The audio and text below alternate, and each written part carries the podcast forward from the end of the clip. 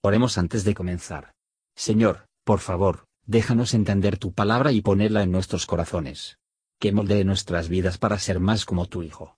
En el nombre de Jesús preguntamos. Amén. Capítulo 18 Y respondió Bildad suita y dijo, ¿Cuándo pondréis fin a las palabras? Entended y después hablemos. ¿Por qué somos tenidos por bestias y en vuestros ojos somos viles? Oh tú que despedazas tu alma con tu furor, ¿será dejada la tierra por tu causa y serán traspasadas de su lugar las peñas? Ciertamente la luz de los impíos será apagada y no resplandecerá la centella de su fuego. La luz se oscurecerá en su tienda y apagaráse sobre él su lámpara.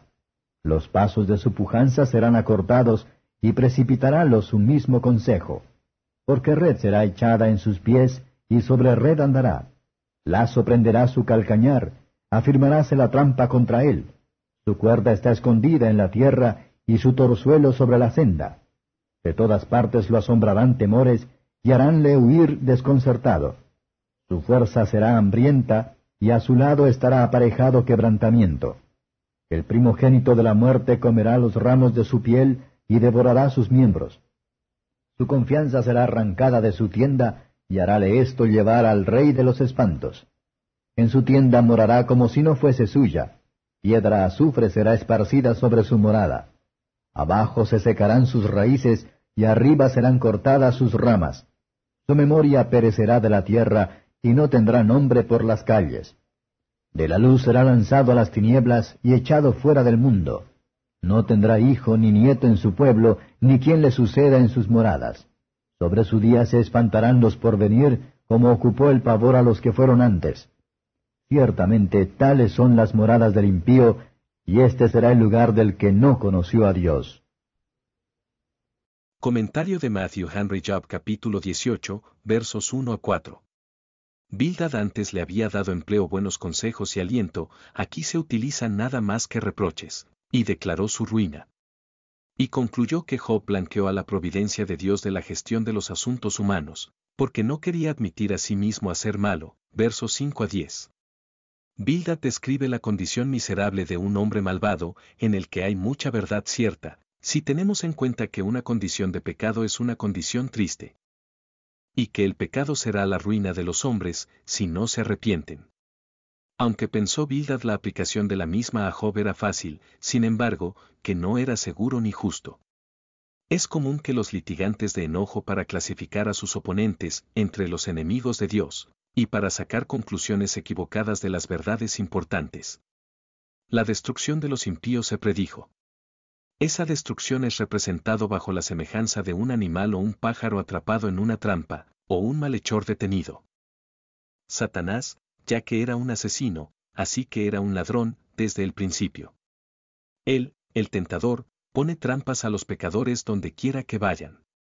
Si Él los hace pecadores como Él, Él hará miserables como Él. Satanás caza de la vida preciosa. En la transgresión del hombre malo hay lazo para sí mismo, y Dios está preparando para su destrucción. Vea aquí cómo el pecador se ejecuta a sí mismo en la trampa, versos 11 a 21. Bildad describe la destrucción gente malvada se mantienen durante en el otro mundo, y que, en cierto grado, a menudo se apodera de ellos en este mundo. El camino del pecado es la forma de miedo, y conduce a la confusión eterna, de la cual los actuales terrores de la conciencia impura son arras, como en Caín y Judas. Miserable de hecho es la muerte de un hombre malvado, lo seguro que pidiere y será su vida. Verlo morir, todo lo que confía en que su apoyo se tomarán de él. Qué felices son los santos, y de la forma en deuda con el Señor Jesús.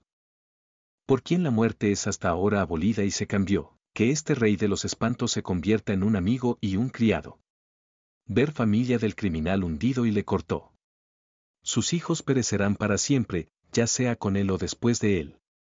Aquellos que consultan el verdadero honor de su familia y su bienestar, tendrán miedo de extinción de todo el pecado.